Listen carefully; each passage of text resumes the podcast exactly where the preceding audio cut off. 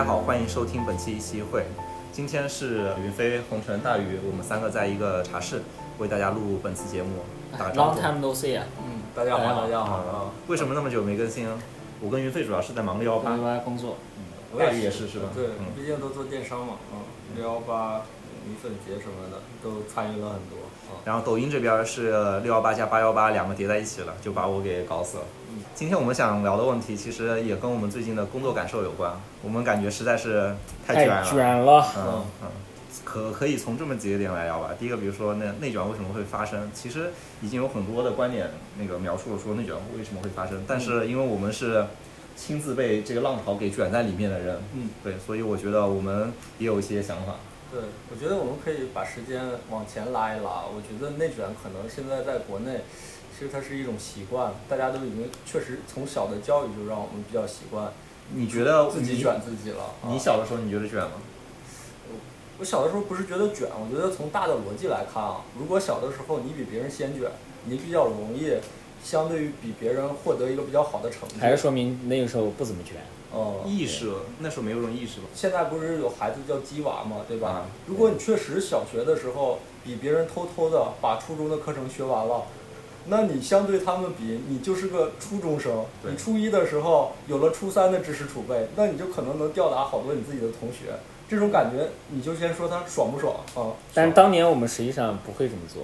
有人偷偷在做，对，就是啊就是大多数人不会这么做。没有就你初一你就是学初一的东西，嗯初二你就到了什么事儿，到了什么时候干什么事儿。嗯，但是现在大家都往前想一步，往前做一步。为什么会产生这个变化呢？但是小的时候我们不会有那种课外辅导班吗？比如说有的课外辅导班就会要你提前学很多的东西。偶尔有，但很少。有有有呃你你红尘你你们杭州的时候没有那种，比如说可能你在呃初中就得学，是可能高中才学的新概念英语，在小学就得学可能呃初中难度的一些数学的题什么的，这个算是内卷的开始吗？会有那个，但不是所有的同学都去啊。比如一般是可能你成绩不是特别好那种老师，他会来跟你说，就说可能建议你上个补习班什么之类。像我这种选手就不存在这种问题，你知道吗？嗯嗯嗯凡尔赛一下。嗯，就学的比较好是吧？嗯，所以我觉得内卷的开始，我不知道是什么时候开始的。假设我们从主观判断，你觉得就是你自己反感觉到内卷是从什么时候开始？大学后期，然后到刚工作那段时间吧，我们哦得断下代，就是嗯我们的大学是那个呃，我我们说大学末期啊，大概是那个一三年左右吧，哦然后工作我们是一四年开始对，对是的，是的，啊这个时期你们大一大二的时候觉得自己的生活是卷的吗？不卷，不卷。嗯大三大四觉得自己卷了吗？也不那么卷。不卷，也不怎么卷。不那么卷的原因是因为，其实我觉得大学很好一个点就是它的那个路非常多嘛，你不用一直在一条路上跟大家去竞争。嗯我们那时候是这样，嗯。为什么就是现在很多大学生觉得自己都在卷了呢？其实大家的选择有变化吗？为什么现在反而比以前还卷了呢？我的一个感受是，比如说啊，我大学的时候，那时候其实我对于，尤其是大一大二的时候，我对于以后要干什么，我脑子里非常的模糊。嗯高中的时候对于要上什么大学，这个大学到底是怎么样，这个专业怎么样的，非常的模糊。嗯就是你不知道你之后要走什么路，所以那个时候其实就是一种，现在来看是一种无知的快乐。嗯但那种快乐就真的很快乐。嗯我觉得人人网某种程度上它是一个比较可恶的东西。哦它突然让我们看到了说，哎呦我靠，你看人家高中他们就在开始玩那种什么航模那种比赛，哦各种出去交流什么。嗯我们高中就是在教室里那么吃屎，哦就这种感觉，你知道吗？哦然后突然让你觉得，哎，好像那样的生活好像会更不错一点。嗯我们都看到了一些更好的东西，就所有人都看到了一个更好的东西的时候，啊，我们都会对那个东西有所的期待，有所靠近。但这里边有个问题，就是嗯比如说包括云飞，我们那个时候会不会认为更好的东西这个这个事情，我们的标准其实还挺多的，就没有一个那么恒定的固定标准。现在是因为这个标准太单一吗？导致大家其实本来原来有可能五十条道，大家其实分散着走吧，也都不是很挤。现在是这五十条道，可能其实只剩五条道了，甚至只剩三条道了。导致大家就在这条道上非要走这条道吗？是因为这个原因吗？接着红尘说的，我觉得其中内卷的一个很大的一个原因，就也是就是技术的发展可能拉平了所有人的认知，嗯就是大家都知道接下来一段时间最好的呃路是是哪条路。嗯啊当所有人都知道之后，可能大家就要开始提前做做准备了。就是就是我我刚开始就是在大学后期，嗯我也对自己未来发展其实没有任何的嗯观念。嗯对，所以当你无知的时候，其实你就没有这种焦虑，嗯然后你也不会去为此做相关的准备。明白。对，所以那个时候就是所谓的什么是好，什么是是幸福，其实就那个时候就你你你只可能你就是觉得学习好就就行了，嗯或者是吃的好、玩的好、生活过得快乐就就 OK 了。嗯那你的认知还没有提升到，就是说，呃，你的好是你需要具备丰富的实习经验，嗯然后需要呃有提前有一个自己的人生的目标。对啊、就是我觉得还是那阵认知没有拉平，嗯或者说大家的认知没有没有没有形成统一。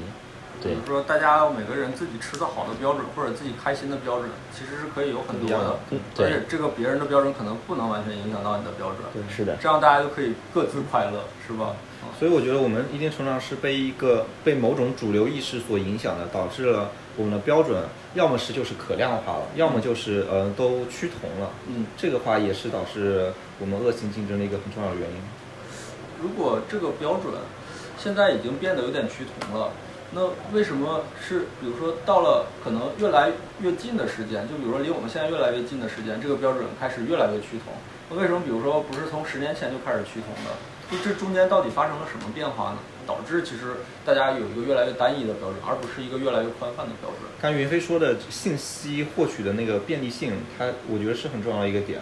嗯啊、你以前可能只能看到身边人，或者说回溯一下到我们父母那一辈，他们为什么就是过得怎么说呢？就觉得比较幸福吧。嗯啊，不会像我们有那么多焦虑想法。那也是因为他们看不到身边人之外的人是怎么样过生活的。嗯对他们只是有一个在这个小圈子，比如说就是一个村，呃，嗯或者几工厂千人，对，一个嗯工厂几千人这个圈子里面，对这么一个小圈子里面，就是你不管怎么样，就是首先大家的生活方式可能差不多，对另外的话，在这种小圈子里面，呃，你很容易在某一方面你是比较突出的、优越的，嗯你你打牌好，你是牛逼，对吧？你打麻将好，你也是牛逼；你打篮球好，哎，也是牛逼。就是每个人都会有自己的呃意义或者存在感在里面，所以他们那时候焦虑会比我们小一些。但是比如说放到我们这个时候啊，我说我是海淀区球王，嗯，so what 是吧？你你能够看到太多其他比你厉害的人了，嗯啊，就这种小圈子其实消失了。对，从古到今就是一直都是这样存在，就是永远有更厉害的人。嗯，所以但有有一种快乐是，就是虽然我没那么好，但是我不知道我没那么好，那我也依然可以保持很快乐。嗯但是是可能我突然知道我没那么好，而且我嗯知道有好多人比我好很多，我突然就开心不起来了。嗯这样的话，我就可能非常努力的想变成那样的一个人。嗯是，就是当通过信息发现全球有那么多优秀的人，就是我自己一无所好的时候，你就会觉得很焦虑。对就内卷里边，其实是不是有一个很关键的点，就是每个人都希望自己存在，相对于其他人来说，其实还是应该是更好。不好、不一样的一个人，更不一样的一个人。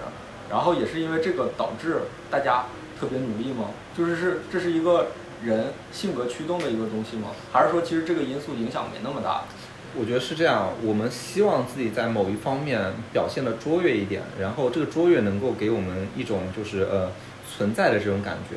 然后，但是因为这个标准，我们被某种主流意识或者说被一种可量化的东西所影响了，导致这个标准其实会变得非常单一。另外一方面，也是因为我们比较的范围被急剧的扩大了，然后导致我们想能够获得存在那些方面又会又变得非常非常少。我觉得这是一个非常综合的因素导致的结果。那是不是？那我们反过来讲，如果我关闭了我和信息的通道，对吧？就是我不去看这些信息了，这是第一个。第二个就是我放弃追求卓越性，是不是这两个我都做到了？是不是我就可以不参与这场游戏了？就是那句话，是的对，但要做到这个太难了，就是由奢由奢由俭入奢易嘛，由哦奢入俭难嘛。哦，很多事情你经历过了，你就感觉那个好像回不去了。就比如说，如果我现在把我那个跟外界信息交流的一些东西，比如说软件，啊我不看不看微博了，我也不看抖音了，呃，然后甚至我不看一些新闻了。首先我把这些东西都关掉。第二就是我趋向于不去跟别人比较了，我也不看，你告诉我我也不听，嗯，这样是不是我就可以幸福起来了？还是说其实哪怕你这么做，但是你还是最后不得不参与到这场游戏里，会会那个样子吗？我觉得这两点要做到的话，会特别难。嗯因为第一，你是人是社会性动物，所以你隔绝关系一切信息来源的话，嗯，你你就你的生活中会出现更多的麻烦。对，对，然后第二个呢，就是如如果也可以做到躺平、清心寡欲，但是，嗯、我觉得抑制个人欲望这件事情也是非常非常难的。嗯。对你就来拿最最简单的减肥来说，嗯。其实减肥已经相对很简单了，你无非就是少吃多运动。对，但就就拿这一点来说，也是，就是每一个人非常大的、非常难的一关，你就更别提对于其他的追求了。嗯。所以其实这里边我觉得比较恼火的一点在于，其实如果这个事情一旦有，就是它有点像军事竞备的感觉一样，对吧？一旦有一方发起了之后，你好像就不得不跟进了。只要你还在这个社会关系里，你在生存的情况下，你就不得不那个什么，就是参与到这个进程里边。除非你完全退出，可能比如说你隐居到深山老林里。但是刚才云飞也说了，其实你的家庭关系可能还在，对吧？你哪怕你再跟他们聊聊天，也让依然依然会让你回到这个里边。嗯，那那我们如果还在社会关系里边，那我们能做点什么呢？所以这个我觉得就是，呃，最大的一个问题就是，呃，大家当一小部分人卷的时候，这件事情是有意义的，因为它会给你带来竞争优势。嗯。当所有人都卷的时候，无非是将达成这个任务的成本和精力门槛整体提升了一个档次，嗯，但是大家在竞争方面实际上没有发生任何影响。对，这其实整体它是一个零和博弈，所以会导致我们每个个体都变得更卓越，不会导致这个事情的整体变得更好。那从社会意义上来讲，是不是这样表示每个人的竞争力都提高了，对社会整体进步是有帮助的呢？事实上，那我们这么看啊，哦就是这种帮助它只发生在比如说地球跟火星要开战的时候，我觉得它是有意义的。至少我觉得 从如果拿国家来做对比的话，嗯那确实人才的竞争力提高了嘛？对，对我们就比其他的国家会更那个什么，更牛逼哎，中国就更牛逼。但可能一定程度上也会导致创新的丧失吧。就是所以可能整体来看，你不一定能够判断这到底是一个好的还是坏的。嗯，就比如说，可能现在欧洲一些国家啊，就比如说，可能我们会觉得这些国家可能呃相对的福利待遇好，但是从反过来来看，好像就也会觉得他们其实有点福利待遇太好了。比如说，他们甚至会规定，比如说你一天必须得工作多长时间，嗯超过这个时间，甚至可能就有点违反的意思了，对吧？比如说什么德国之类，可能有些国家是这样规定的。那是不是他们，比如说是经历了这个阶段，发现这样其实可能不太对，然后就反过来了？那那是不是其实从长远来看，我们会不会其实应该也会走过一个这样的路，还是说就是大家真的这么一直卷下去？但就是那种情况，如果从个体角度来说，你作为一个比如说一个法国的一个公民，跟作为一个中国的公民，你可能没法去比较，你说这两个个体谁更快乐一点？没准就是我们更快乐一点，啊、就从个体的角度上来说，你社会生产效率提升其实是没有意义的，它不会让你更快乐。我觉得第二个内卷的很重要的原因是我们就是目目前吧，就是大家对于这个好与坏的评判的标准相对是比较单一的。嗯也就是说，就大家只只有这个一百米跑这一个选项，嗯。所以所有人都要去练，嗯。把从二十秒提升到十五秒。嗯。嗯，但如果这个时候加一个踢毽踢毽子项目，嗯。那可能这个时候对于跑步这个项目来说，大家可能就没有必要这么卷了。嗯。啊、因为参与的人数就变少了。所以在这个方面上，我我觉得可能呃未来要是想解决这个问题的话，可能还是要更多元化、更丰富性。我们在对评价人生呃价值，然后幸福感，呃或者是呃其他的这个方面的时候，需要有从多维的角度上来考虑这个事情，可能会更好一点。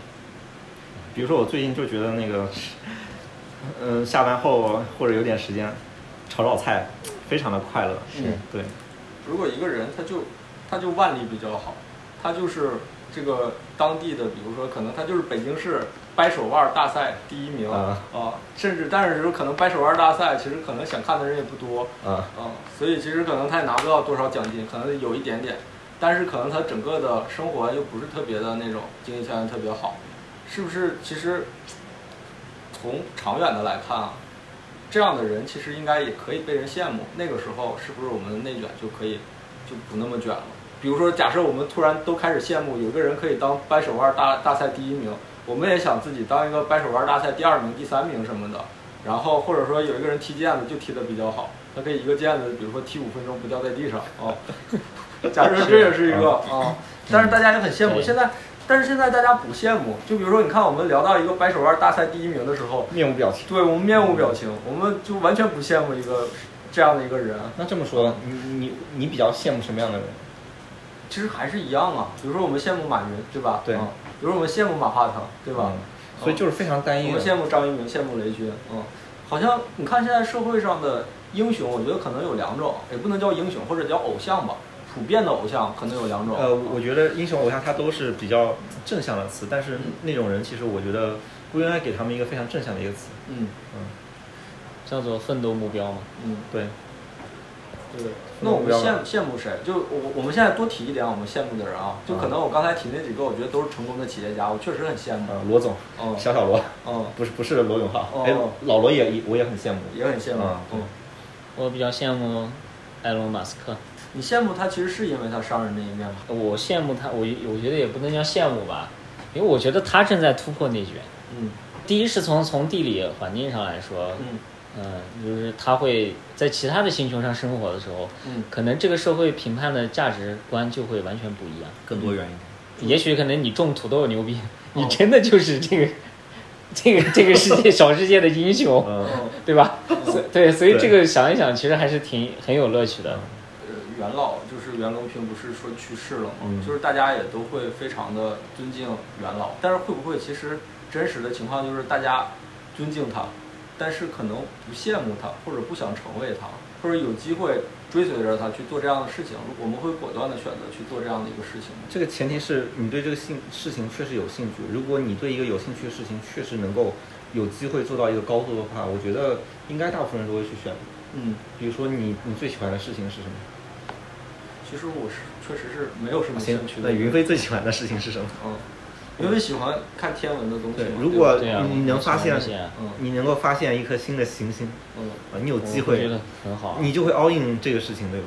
嗯，是我觉得是但是。为什么我们现在没有？比如说，假设有一个就是喜欢我我觉得是因为这个这个细分的项目受到的呃社会关注度和拿到的社会资源不够嗯导致的。嗯呃，当标准很少的时候，嗯大家就会拥挤。呃如果赛道很多的时候，大家可能就不拥挤。嗯，但是赛道多的前提不是说本身有一个赛道，嗯。就是必须还你还要有足够的社会关注度，嗯。然后也要投入更多的社会资源。嗯。那比如说拿这个扳手腕来说，嗯。那扳手腕可能它是一条赛道，嗯。但是第一就是嗯大家都不认这个东西，第二个呢，确实在社会上，扳手腕大赛或者扳手腕的第一名，嗯。他拿到的关注度可能很少，在这个地球上可能只有五百个人对这件事情非常感兴趣。嗯。那这个时候是可能他他因为资源就是这么少，可能就只有第一名能被这五百个人所崇敬，但第二、三四、五就是大家基本上就不会去去讲了。嗯但是当一条赛道可能这个，比如说上世界杯或者欧洲杯，现在有数千万、上亿人在关注的时候，那可能第二名、第三名、第四名、第五名，大家都会分到非常多的社会资源和社会关注。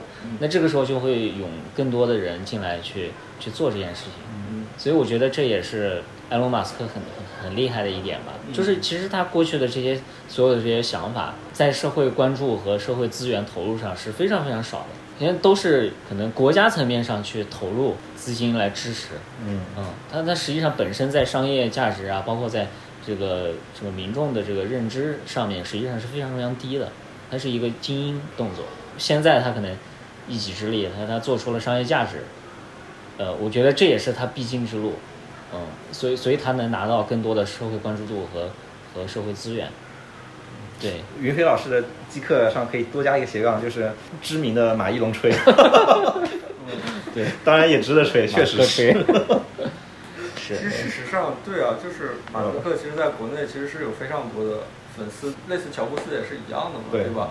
不完全是因为他在商业上和财富上那个巨大的一个耀眼的那样一个东西，反而是因为他颠覆的一些东西，而且其实甚至鼓励大家都去做一些这样颠覆的这样的一个动作。但事实上，其实你看特别有意思的是，我们看 B 站上的这个动态啊，之前比如说 B 站上在马云分享，就是那种出来出现一个视频，可能大家还会觉得牛逼牛逼，嗯好好棒，商业领袖，嗯有思想，有洞见，有远见，有现在对，但现在其实大家会觉得，哎，再看到的时候，你会发现评论其实并不是很友善了，对可能觉得他是资本家，对吧？然后他很虚伪或者怎么样的。但是人民富豪在 B 站这种环境上已经被彻底打倒了。对，但是 B 站上其实大量的用户确实都是我们说的叫 Z 时代的用户，对吧？九零后或者零零后比较居多一些。最近其实转变的是很快的，嗯，我觉得是不是第一个就是说明我们的标准已经真的越来越单一了？但是这个标单一的标准里边儿，是不是真的机会就是少的够呛？有可能其实我们这一代人甚至挤压到了下一代的人，让他们机会更少了，有这样的一个原因吗？但是好像在这件事情上，我们也无能为力，对吧？因为我们也是被卷的。但是其实我觉得还有一个点，就是我们可以去对比的来看就比如说我一直认为中国和比如说日本都还是一个儒家文化的一个社会，对吧？嗯，所以其实一些太中庸了。对日本的一些呃发展呢，可能相应的会比中国可能有的时候要早一点，所以日本其实可能有一些现在现在现在的阶段，可能印证的可能会印证一些中国可能未来的一些社会变化。嗯。哦，之前不也有一本书，其实是叫大前研一写的，叫那个低欲望社会，嗯。应该大家也都听过。嗯，那个里边其实可能很重要的一个观点是说，日本的年轻人确实已经彻底躺平了，可能他们把那个住房的利率啊，可能也就搞到一两个点，甚至还有一些补贴，但是年轻人都不愿意买房。但是可能你看现在中国的这个这个利率啊，其实还是挺高的，啊五五个点，对对吧？五个点，大家可能还在抢着买的这个阶段啊。那会不会其实从趋势上来讲，再卷一段时间，那每个人的心性和韧性是有限的，嗯会不会卷到一定程度的时候，我们的国内的很多人也会进入到一种低欲望社会，就是他们会控制自己的欲望，控制自己的消费，然后导致这个流动性会变得更差。我觉得这个一定会啊。就如果不做一些呃改变的话，其实日本可能就是呃我们之后的样子。但从个体角度来说，那些人他们应该就是会过得感觉比较开心幸福嗯，啊，他们不空虚，宅男非常快乐，宅男真的快乐吗？快乐，快乐日本的宅男真的快乐吗？快乐，快乐。这种快乐会不会其实是一种他没得选的快乐？他只有这一个选择。他就是很快乐是快乐。对，快乐是绝对的。就是比如说打一场游戏啊，就比如说大学的时候，你在宿舍打完游戏，你第一个反应是快乐还是空虚？快乐，快乐。然后空虚。但凡你就是你说的，就是不快乐，是因为快乐有选择。嗯，就当你打完游戏空虚的时候，当你只是有打游戏这个选择的时候，你就会觉得很。快乐。嗯所以有一个方式啊，一个宅男他可以干的事情，除了打游戏，还有比如说看宅舞啊、追剧啊、追番啊，嗯等等等等。我们可能比如说列他个十项，哎，我他妈每一项就轮着干，一天干一个，第二天再干另一个，第三天再干另一个。等到我这一圈干完，我第一个事情新鲜劲儿又回来了。嗯这个事情是能赚一辈子的，嗯，这是一个很好的解脱的办法。那其实是不是代表着宅男其实已经放弃了我觉得宅男是在这个事情是，那是你站在那某一条赛道上，哦，啊，宅然后你去看宅男，你就会觉得他被这条赛道所抛弃或者丢下。但实际上，他在内心中他有他自己的一条赛道，对，他觉得在这条赛道上，我就是最快乐的仔，嗯嗯，我就是最成功的。嗯。宅男不是消极的，我觉得宅男是很积极的。对，那宅男是积极的，那我们再换一批国内的这种人啊，就比如说，之前我们也聊过三和大神，是深圳三和人力资源市场上，呃，一群其实是打零工的人嘛，呃，只做日结的工资，赚一天可以可以玩三天，玩完三天之后再去重新打零工，嗯。嗯也很积极啊。是的，我觉得嗯。绝对的消极可能只有一种，就是嗯。你手足无措，然后并且也不做改变，嗯。这个是非常消极的一种状态。所以做一个三和大神是有效对抗内卷的一种方式吗？是啊。它可能有一可以啊定的代价，是，其实我们做的事情也有代价，我们代价就没有生活。三和大大神并没有生活的多，嗯。从他们视角来看，我们才是才是不健康的人，承受代价的那一个。嗯。对，我们因为我们的视角，我们会觉得三个大神不行，但是我觉得这种评判过于狂妄嗯，啊。其实我是很羡慕的，但是好像我觉得又你下不去，对，就不是就是。我会恐惧这种，就是我会感觉，就如果我真的到那种生活，我会失去生活的选择性，也不能叫沉下去，我觉得沉下去的姿态有点高，那就是转化到那种啊生活里边，就我可能再想回到原来的生活里边。真的就彻底做不到了。比如说我在这种生活里边，我至少还可以选择，比如说我我可以选择成为那种生活，这种安全感给我带来的满足感，会让我觉得更幸福。我也不太确定，但是我确实羡慕过三和大神的生活。所以你有没有发现，其实你没有选择，三和大神没法选择成为你这样的人，嗯你也没法选择成为三和大神这样的人。我可以选择，但我可能就，如果从理性的角度来讲，我只有一次选择那个机会。嗯就是你觉得你可以选择，但其实你没有选择，嗯你做不出这个选择，这个结果就导致其实你没有选择。嗯大部分时候我们是没有选择的，比如说那个呃很多高高在上的人们，他们能够成为我们这样的人吗？他们也成为不了我们这样的人。他们客观条件上允许他们，但他们主观上没有这个选择，他们做不出这个选择。嗯啊，所以一定程度上就是我们都没有选择，并且所有的选择，选择它本身是不存在是否高尚的。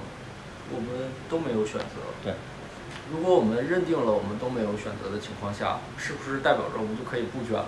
因为其实我们的选择可能在不同的区间，甚至我们其实真实的情况下，其实我们人生轨迹就是不一样的。那如果我们把人生轨迹拉长的话，反正我这条道儿就是这个样子，嗯早晚我都要走到黑。那我那么高着急往前跑干什么？是不是？如果我们真的这么认为的话，那我们就可以不那么消耗自己了。我在工作上，其实我一直只是觉得体力累，但是我不会心累。嗯很重要的原因就是，我觉得就是我能够去想一些退路，嗯就是说真的，哪怕有一天我被比如说优化了，嗯回家挣钱它是不是一个可以做的选择？嗯你仔细想这个事情，你会发现是。嗯这个时候其实你就不怕了。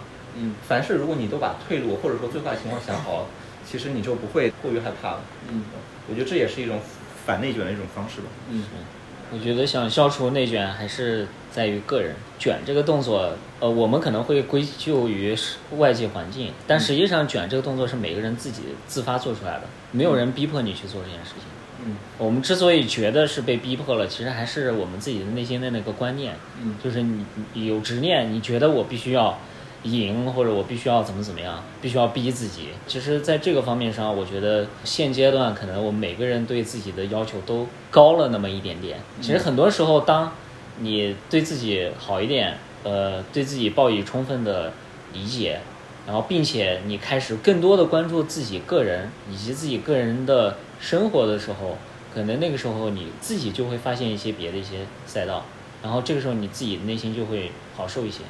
比如说红尘最近其实就开始是突然享受做菜这件事儿了吗？我一直比较享受做菜，但是呃，因为我特别讨厌洗碗，所以我一般不怎么做菜。然后最近老做了，是因为洗碗的人，啊、不是找到洗碗人，而是 买了个洗碗机，呃，就就是我我愿意去，比如说真的洗碗机绝对能解决这个问题。只不过洗碗机现在问题是体积太大了。我们跳出来说一下洗碗机啊，哦但我们说一下洗碗机就收回去啊。哦洗碗机，大部分洗碗机你得把碗上的很多脏东西你得给它去掉，嗯之后你才能放进去。嗯我手都已经碰到了那些油污了，我再继续洗它，我是没什么压力的，所以我觉得洗碗机不能解决这个问题。明白。对，往回说，嗯就是因为我最近对说的那个嗯那个腻一点、哦。酸一点，就是就是这个。哦。啊，我找到了一个我愿意为他洗碗的人。哦，啊，就是这样。那个哦，可以可以，可以这这个气氛有点奇怪了，来来来，我们 我们拉回去。但是其实我觉得这个内卷这个东西有一个特别被动的地方在于什么呀？就是你在这个里边，其实你是干预不到别人的，甚至哪怕有一些共识，它也是一些假的共识。就哪怕最后我们都理解了，我们不应该内卷或者怎么样。但还是会做。就比如说说我们说汇报的时候，我们用飞书在上面写个文档就行。但是总归会有人，比如说可能他做一个更复杂、更华丽的东西。对，嗯，他文档里贴个图啊，放一个表，搞一点那个 Markdown 的格式。对哎，我靠，这个就开始卷起来了。对内卷无处不在。你头条不用 PPT，我用 Doc 还是能卷你。你看 这里边有一个有一个问题在于嗯，你能控制得了自己，嗯，但是你依然控制不了别人。如果你控制住了自己，然后你又控制住不住别人的情况下，那你怎么自处呢？就是你想明白这个道理，你都已经想的，就是简直就是无与伦比的清楚。就你就要接受这个结果。嗯，对你接受你因为不跟别人卷，然后你获得的收益没有别人那么高，把退路想清楚，把最坏情况想清楚。那退路会不会其实从物质生活的角度来讲，注定是一条下坡路呢？有没有一条走上坡路的退路呢？啊，你比如说你，我去不了字节跳动这样的公司，那我可以去什么心脏跳动公司是吧？嗯就是你去个差点的公司嘛，就不至于说你完全那个原来那那口饭吃不上了。我觉得这个这个不会有特别大的影响，总有那种嗯允许你躺平一点的那种存在嘛。对，你看拼多多比字节卷，所以我们。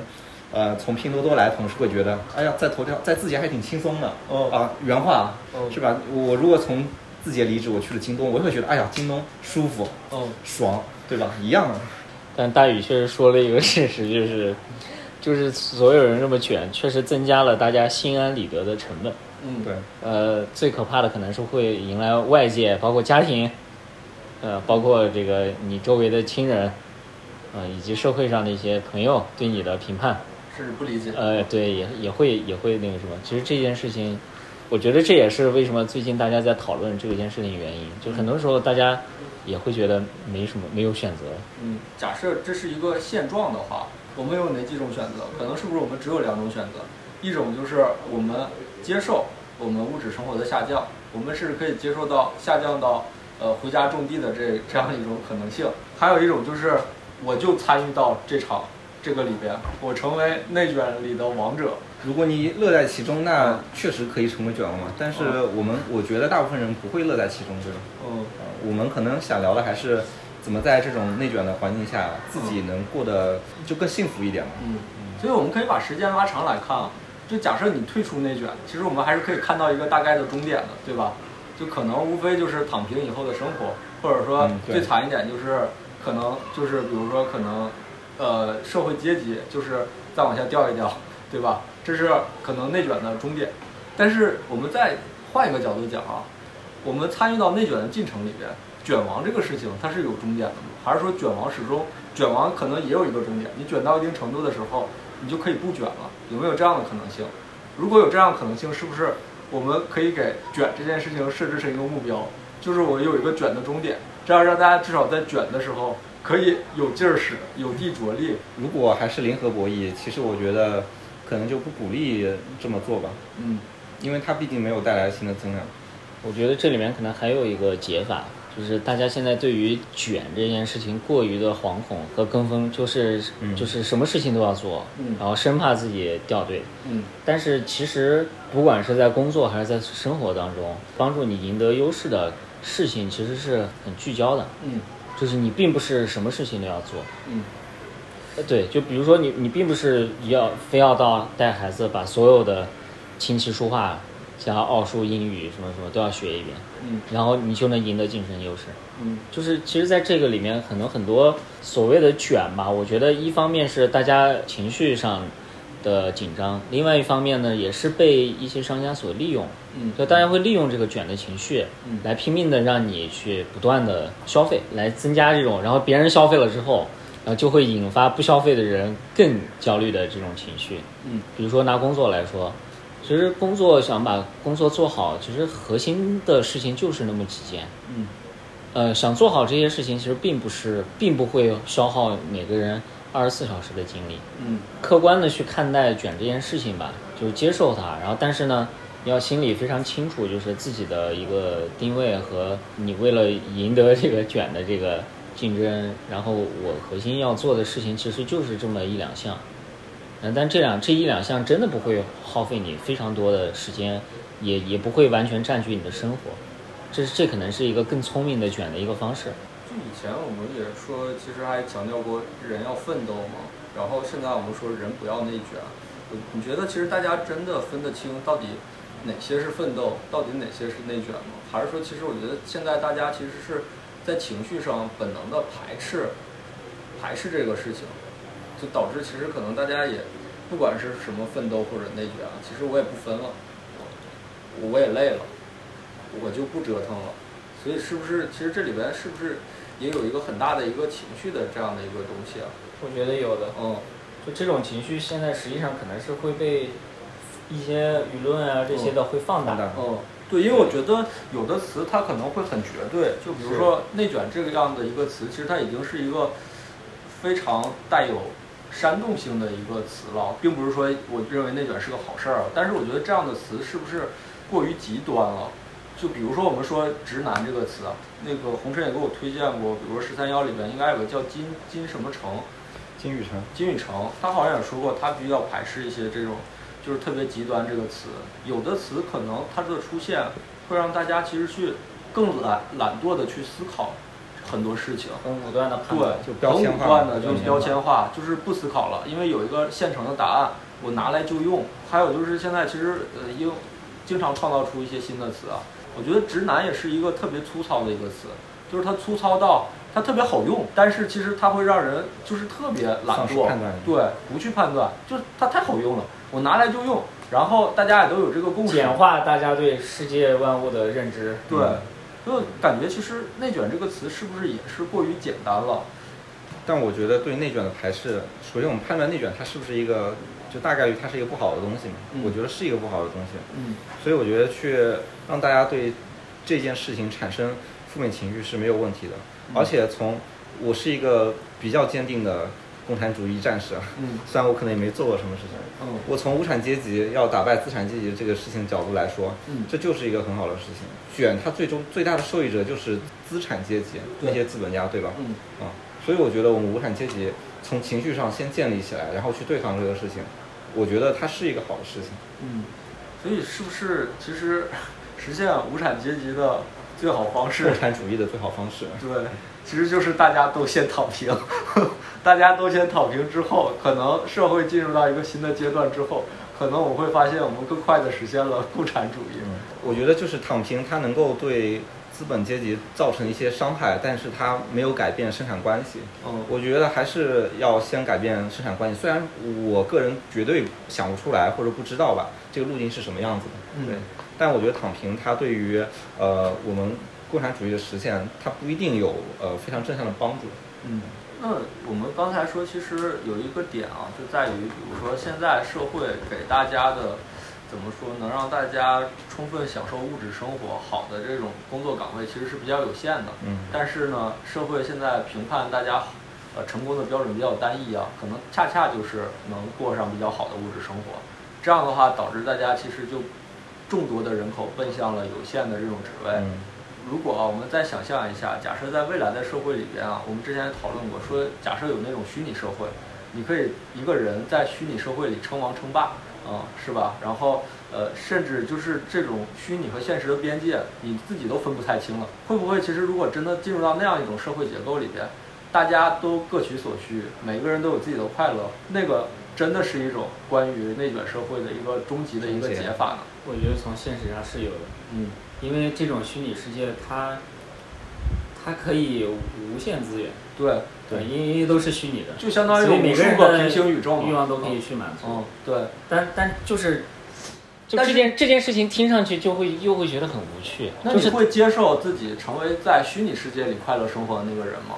其实我觉得玩游戏就已经是相当于是虚拟世界了。嗯当我在一个游戏世界里面一出生就无敌的话，我会迅速觉得这个世界很没有意思。嗯，对，这个我们不都给你，它还是有难度。那你觉得这个事情你愿意去做吗？我当然愿意啊，嗯但是就是我觉得不管是虚拟世界还是真实世界，它还是会遵循某种规律的。对，对，那它不是无，因为因为当一件事情过于夸张虚假的时候，人就不信了。嗯呃，那个时候你就会分出虚拟与现实，对，所以那个时候所谓的这种真实感和这种成就感和喜悦感，你也会迅速的消失。嗯。但我觉得这个就涉及到另外一个问题了，就是我我那个《黑客帝国》，我不知道你们有没有看完啊？肯定看完了。对，然后我觉得那个里边其实最大的一个难度就在于你构建一个虚拟世界，但是你让一个现实的人，还有包括虚拟世界里边的逻辑，整个其实是它可以自洽的，然后并且现实的人可以在里边其实感知不到自己在虚拟的世界里生活，这个好像是一个非常难的一个事情。哦、真正的平行宇宙级的可以逻辑自洽的虚拟社会，来容纳可能目前的社会结构不能充分满足大家的欲望和这种社会需求。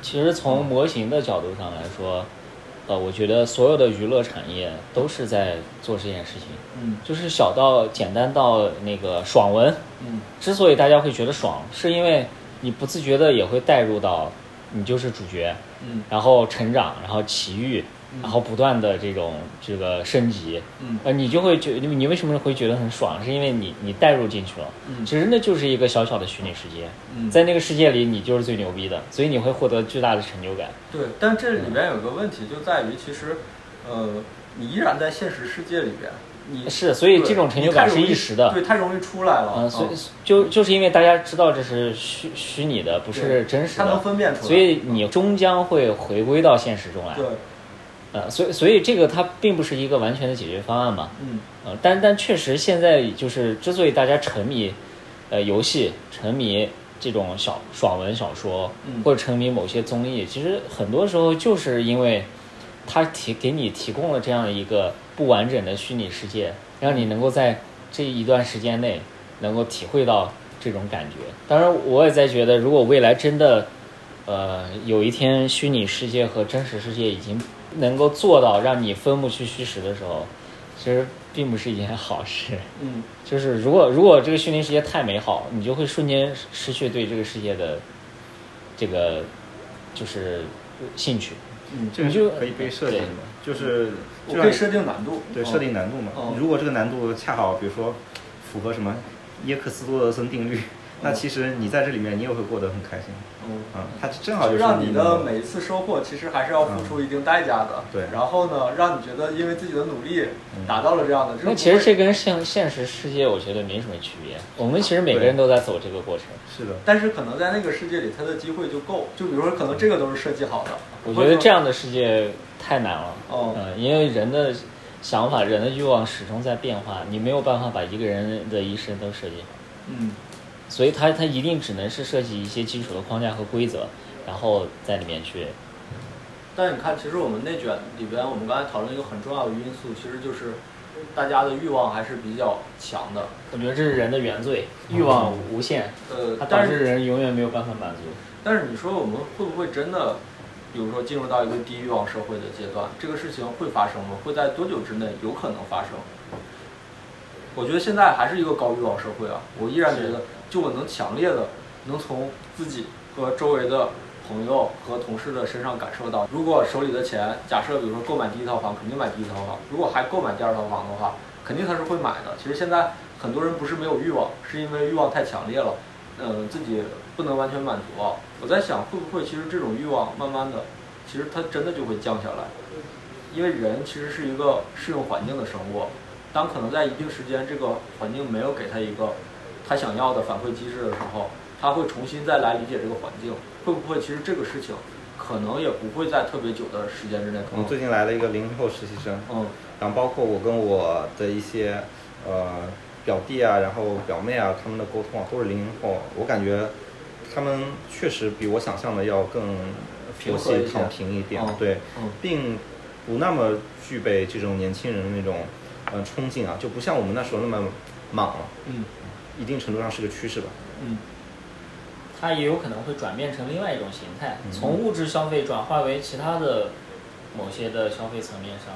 嗯人是特别会变通的，嗯就是很少电脑是会死机的，嗯它会遇到一堵墙，它真的就过不去。嗯但是很少有人嗯真正的就就是遇到了问题，嗯好我就躺平，嗯然后遇到了什么，然后我就死机。嗯其实每个人都是，呃，非常能适应环境，嗯人的大脑。所以我觉得这样的未来，整个呃大环境也好，或者小到每一个人也好，嗯。就是我们这个社会的调节能力实际上是非常强的。嗯。就是现在可能是处处在一个哎往内往内卷的方向上去走，嗯。那到了一定程度之后，他一定会做出一些就是适应这个环境的一些选择。嗯。啊，所以最后仍然是会自洽的。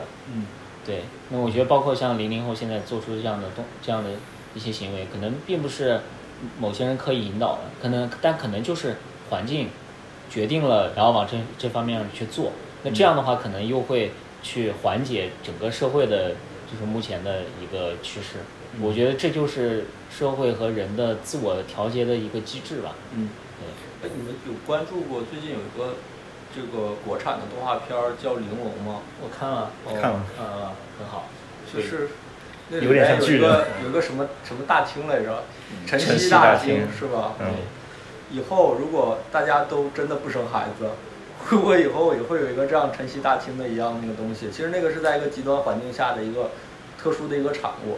他们产生这种原因是因为呃生产效率的问题嘛，但是我觉得我们现在还是生产效率是非常丰富的，嗯就不会进入到那种情况。嗯那我觉得这件事情上来说，整个社会不光是在同一时间点的不同区域，或者是同一区域的不同时间点，这个伦理或者是这种规则都会发生变化。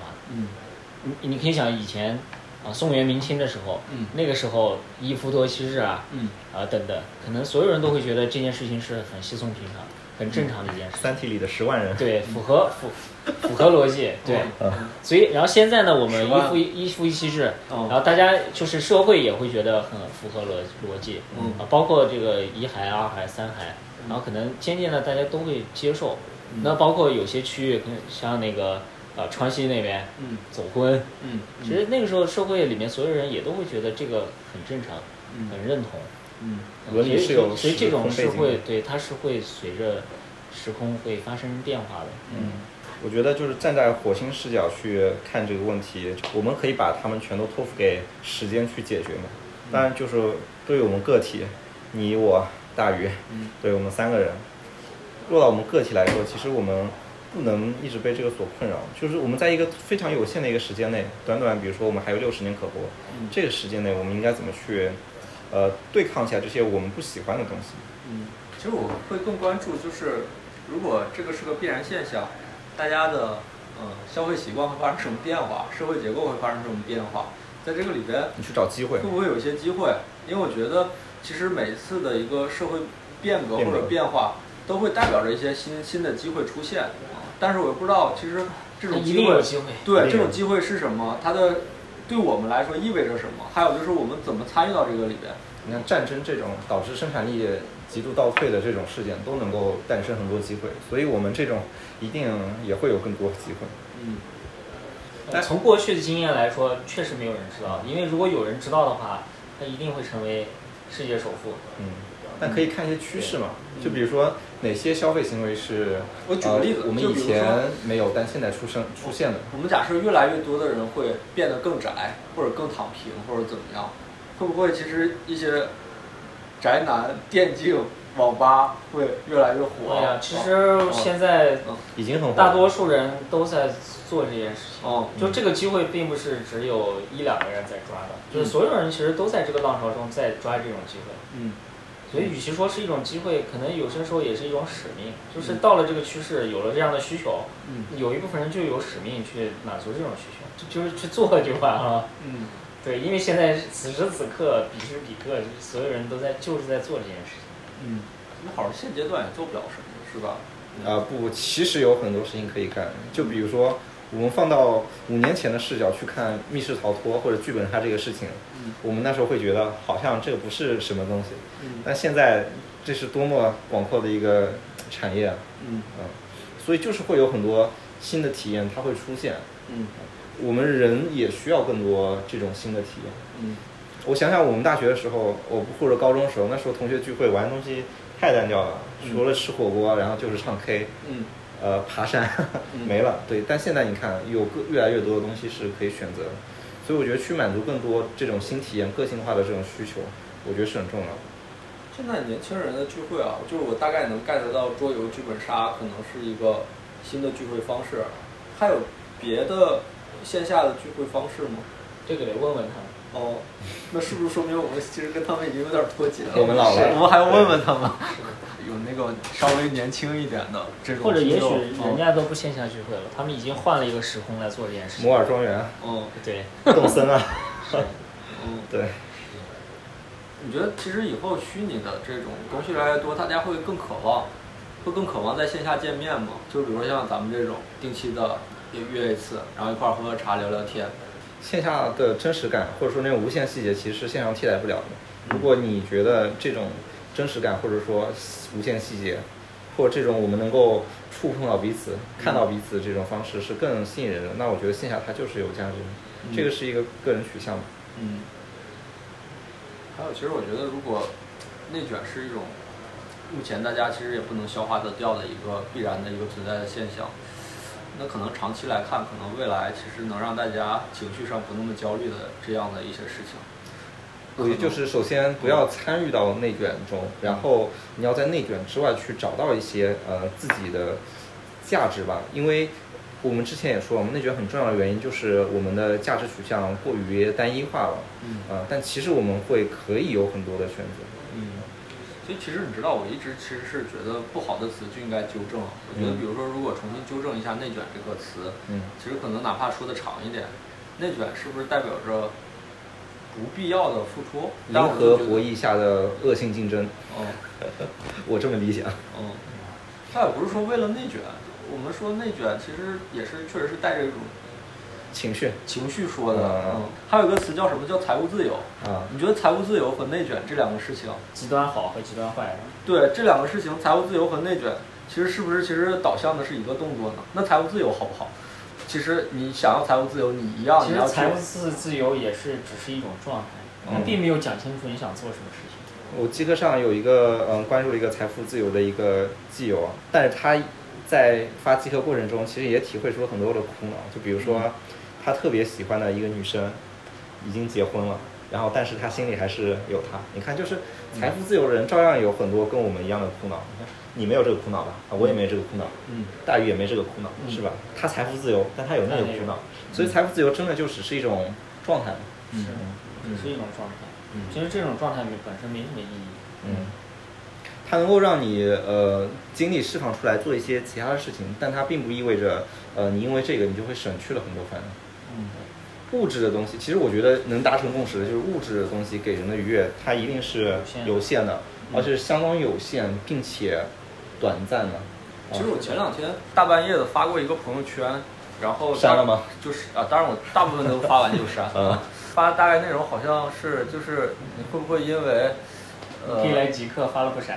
啊对啊啊对啊，突然想到我我们给即刻打这么多广告，希望那个小宇宙能让我们上一次首页，感谢。至少给我们多导导流什对对对，么的啊。好好好，跪完了，跪完了。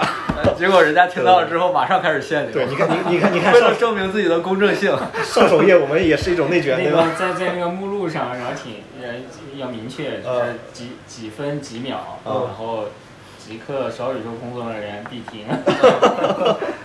艾特几个小宇宙工作人员。我们开始卷小宇宙的首页了。对对对我们还是还是上上过一次，别忘了。我们上过新人榜，新人榜新人榜第一，上了两天还是三天？对嗯，但是首页的那个栏目没上。嗯，我之前想的是，就是，嗯，会不会因为就是你突然发现自己这辈子注定会成为普通人，你会焦虑的睡不着觉，在床上翻来覆去的。我我觉得我在可能，呃，我们之前聊过，在二十五到三十岁的时候，我会特别恐惧这个事情。但是到了三十岁之后，会不会我们自己也躺平了？我的状态是，我在呃高中以及之前，我都觉得自己是一个不凡的人。嗯但是到了我到大学的时候，我突然或者说逐渐吧意识到自己是个普通人。嗯，这个东西它让我非常的安心，它没有让我焦虑。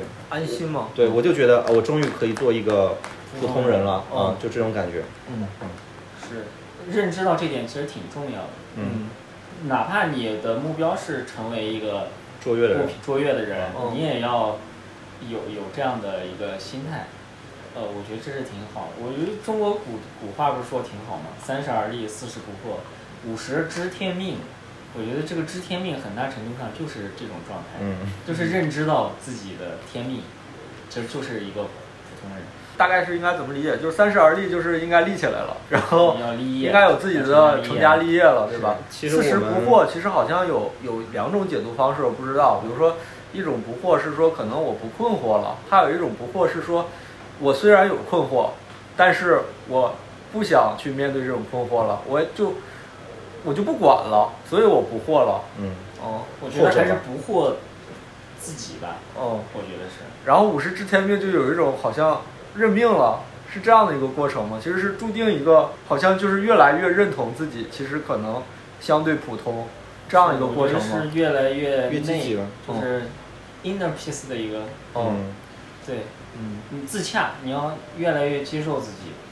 人的一生其实就是一个你一直和自己相处，然后你要去认知自己的过程嘛。所以我觉得，呃，而立啊不惑到知天命，它其实是一个积极的过程。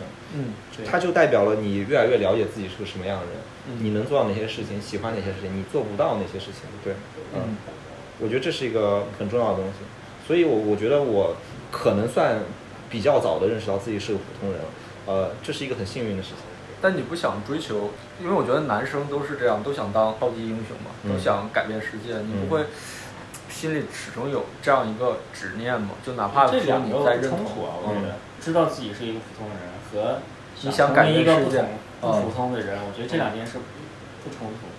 预告一下大宇的下一本新书叫《普通超人》，讲的就是类似的故事。没有，我我对我想写来着，嗯但我想写的其实是那种就是不太行的那种超人，嗯就是他有一些特别不太行的超能力。嗯比如说我的主角就是主角的超能力就是他能看到别人身上有超能力啊，呃，没啥用。对，这是他唯一的超能力，他只能看到别人身上有超能力。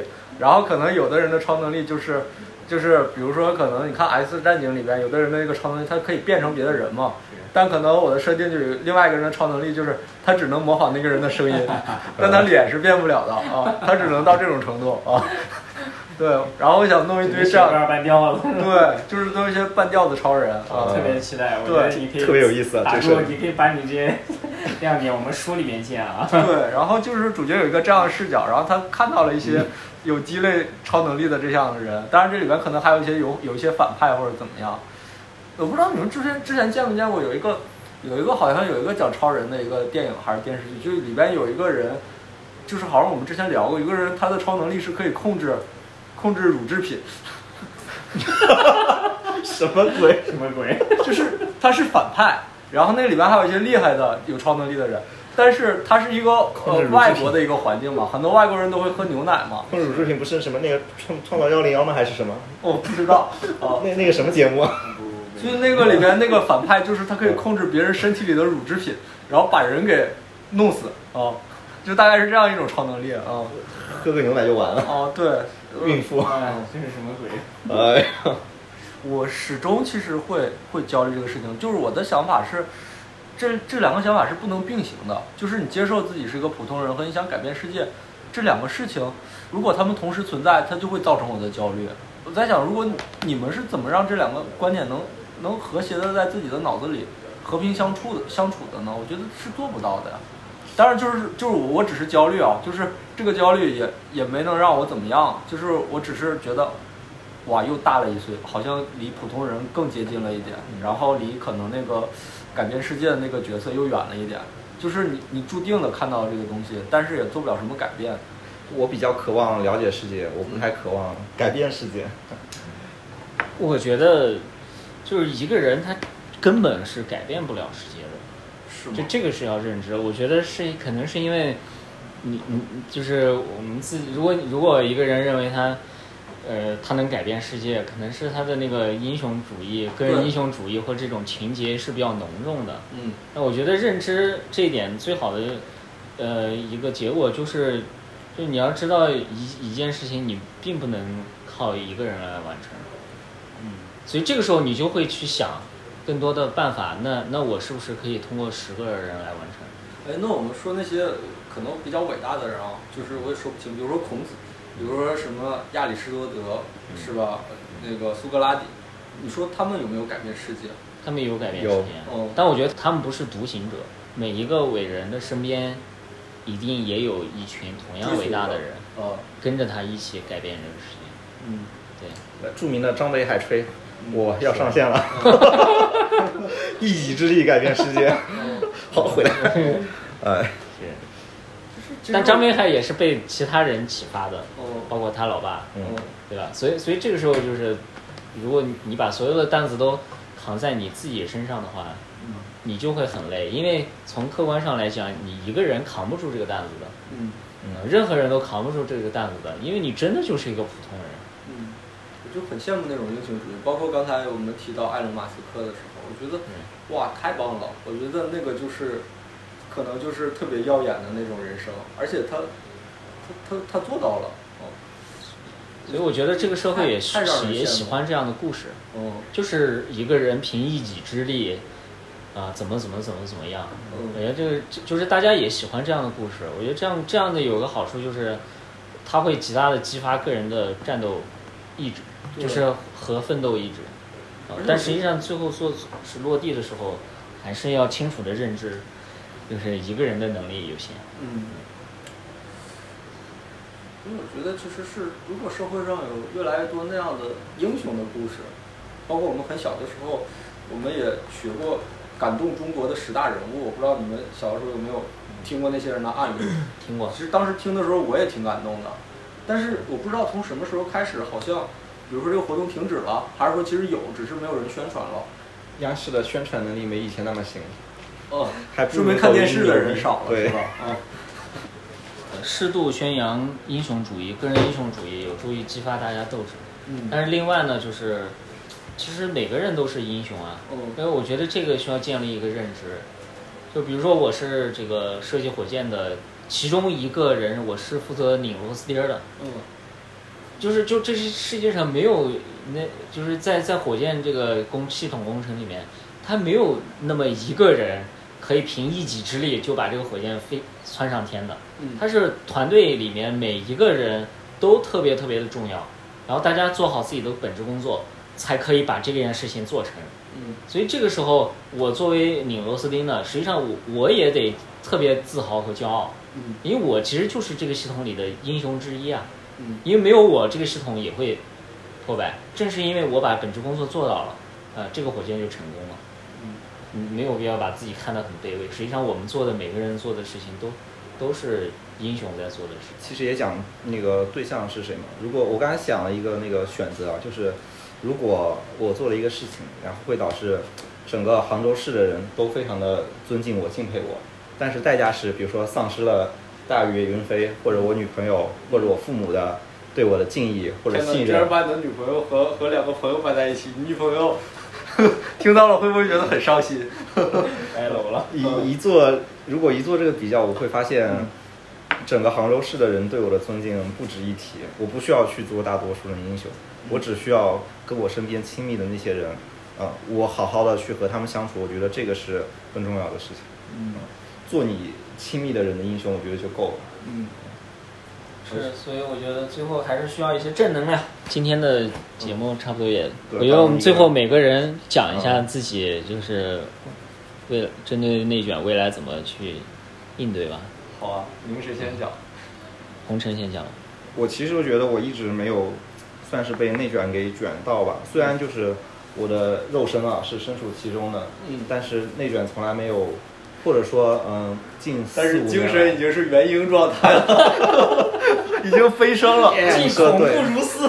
对，至少四五年来，它没有让我觉得非常的呃心累吧。原因就是我觉得我可能更知道怎么说呢，自己想要去追求什么东西吧。嗯而且追求这个东西，它是一个呃更长期有价值的东西。就比如说，我非常渴望知道呃这个世界是什么样的，所以我可能会去持续的去学习，无论是自然科学上的，还是比如说文学、哲学上的东西。我觉得那些东西呃比工作来说，它有意思的多。然后另外的话就是呃和一些亲密的关系，呃朋友、亲人，啊、这些亲密关系中，我觉得我会获得更多的东西吧。然后他们能够非常大的去对冲掉一些你工作呃或者那些吃屎的事情给你带来的一些呃不快乐吧。所以我觉得，嗯，我一直处于一个呃反内卷或者说没有被内卷卷到的一个状态吧。我觉得这是一个我的幸运吧。嗯云飞呢？我觉得内不内卷还是要看自己。就像我之前就是也聊到过的，就是我觉得一个人生是否有意义，还是看你自己怎么去定义自己的人生。嗯对抗内卷的呃三个动作吧，第一个呢就是你要认知自己的人生目标是什么，嗯。就是你自己真正想做什么，嗯。然后或者是你来到这个世界上你的使命是什么。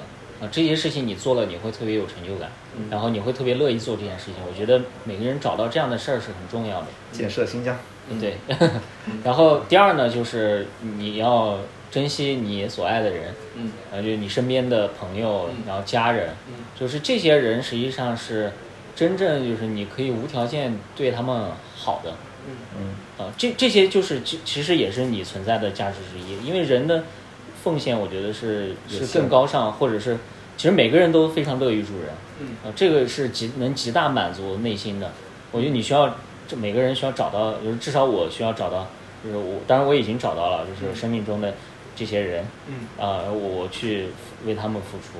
嗯。然后第三呢，就是还是要这个，其实以上两点做起来很难的。嗯。嗯然后，所以在这些时候，你需要恢复自己的就是呃元气，因为以上两两两点有可能是你在对外输出，在在做出贡献，嗯。所以你还是要对自己好一点。所以找到一个自己人生的爱好，嗯。或者真正为自己做一些事情，呃，我自己做一些自己真正做了会感觉到快乐的事儿，我觉得这个事情也是找到这样的事情也是很重要的。嗯呃我觉得只要做，至少我做到以上三点，我觉得就挺好的。嗯。哎呀，其实我觉得我本来其实是一个深度参与内卷的人啊、甚至我之前也觉得，其实怎么说，剧烈的竞争对我来说不是一个多坏的事情啊、因为我之前也说过，我认为自己是一个很有惰性的人，我觉得这种被动的竞争其实反而会让我的竞争力更强啊、所以我之前其实还是，说实话，我我觉得从某种程度来讲，我是内卷的受益者，但是我不是内卷的代言人。呃，呃，很很坦诚。对，所以我觉得第一就是大家面临这个事情的一个心态问题吧，就是我觉得还是说你想要什么，就是可能从我的角度来讲，我认为我是一个可能自控能力不是那么强的人，我觉得其实很多事情都有它的两面性。在一个自控能力不是特别强的人，然后你把自己抛到一个竞争激烈的领域里边，我觉得未必是一个坏事儿。如果你想做的其实是提高自己的竞争力的话，这是第一个。嗯，我觉得这是两面性，但是我觉得还是要尽量有自己的这个节奏。我觉得内卷大家非常心生厌恶的有一个点就在于，这个节奏其实不是你自己来操控的，你的这个节奏是由环境和你的竞争对手决定的。但是我觉得大家可以相信一个事情，就是我最近看一本书叫《大器晚成》，是一个国外的一个人写的。其实每个人的路真的很长，就比如说，可能我们在二十多岁的时候，大家觉得就千万不要掉队啊、就是别人都在使着劲发着狠啊、然后如果你比别人就是稍微慢一点点了，你掉队了，你这辈子就完蛋了。我觉得大家其实是可以完全觉得相信这个事儿就是个狗屁，嗯，没有说你突然就一下子掉队了，你这辈子就完蛋这种事情。对，你只要还在活着，只要不下牌桌，对，终于有机会。只要你还在活着就可以了，对吧？很多经典的例子，对吧？姜子牙我们就不说了，你就比如说什么 J.K. 罗琳什么的，是吧？对，相信自己吧，就是倒也不是说大家一定说要相信自己能能能怎么样改变世界或者怎么样，但我觉得你一定要给一个自己始终相信的东西，并且相信自己能掌握这个节奏，相信自己那个终点是自己的终点，然后走在自己的节奏里，不要被别人的节奏干扰。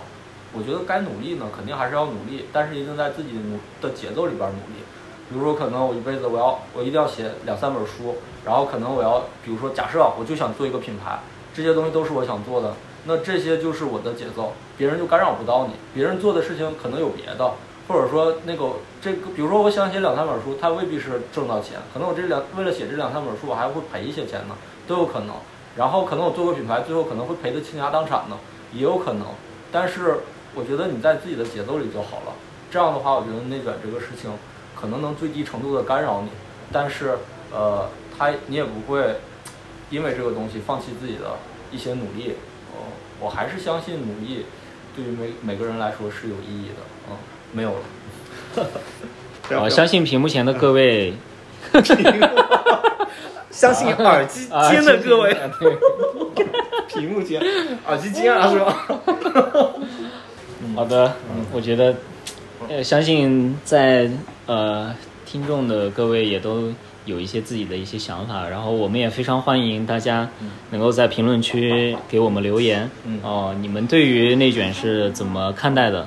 然后你们是如何去应对内卷的？啊，我们也特别希望能够跟大家做交流。嗯好我们给不出一些答案嘛，但是我们还是很想和大家再去讨论一下这个事情。是的，毕竟这个世界是美好的，人生也是美好的。呃，还有那个，如果我们听众里确实有一些呃更年轻的呃年轻人，呃，欢迎大家在评论里说一下现在年轻人的线下聚会方式 有哪些，也能让我们跟上一下年轻人的这样脚一些脚步节奏啊！欢迎谢谢大家，加我的微信。嗯。好，那本期节目就到这儿，感谢大家。啊，感谢大家。拜拜。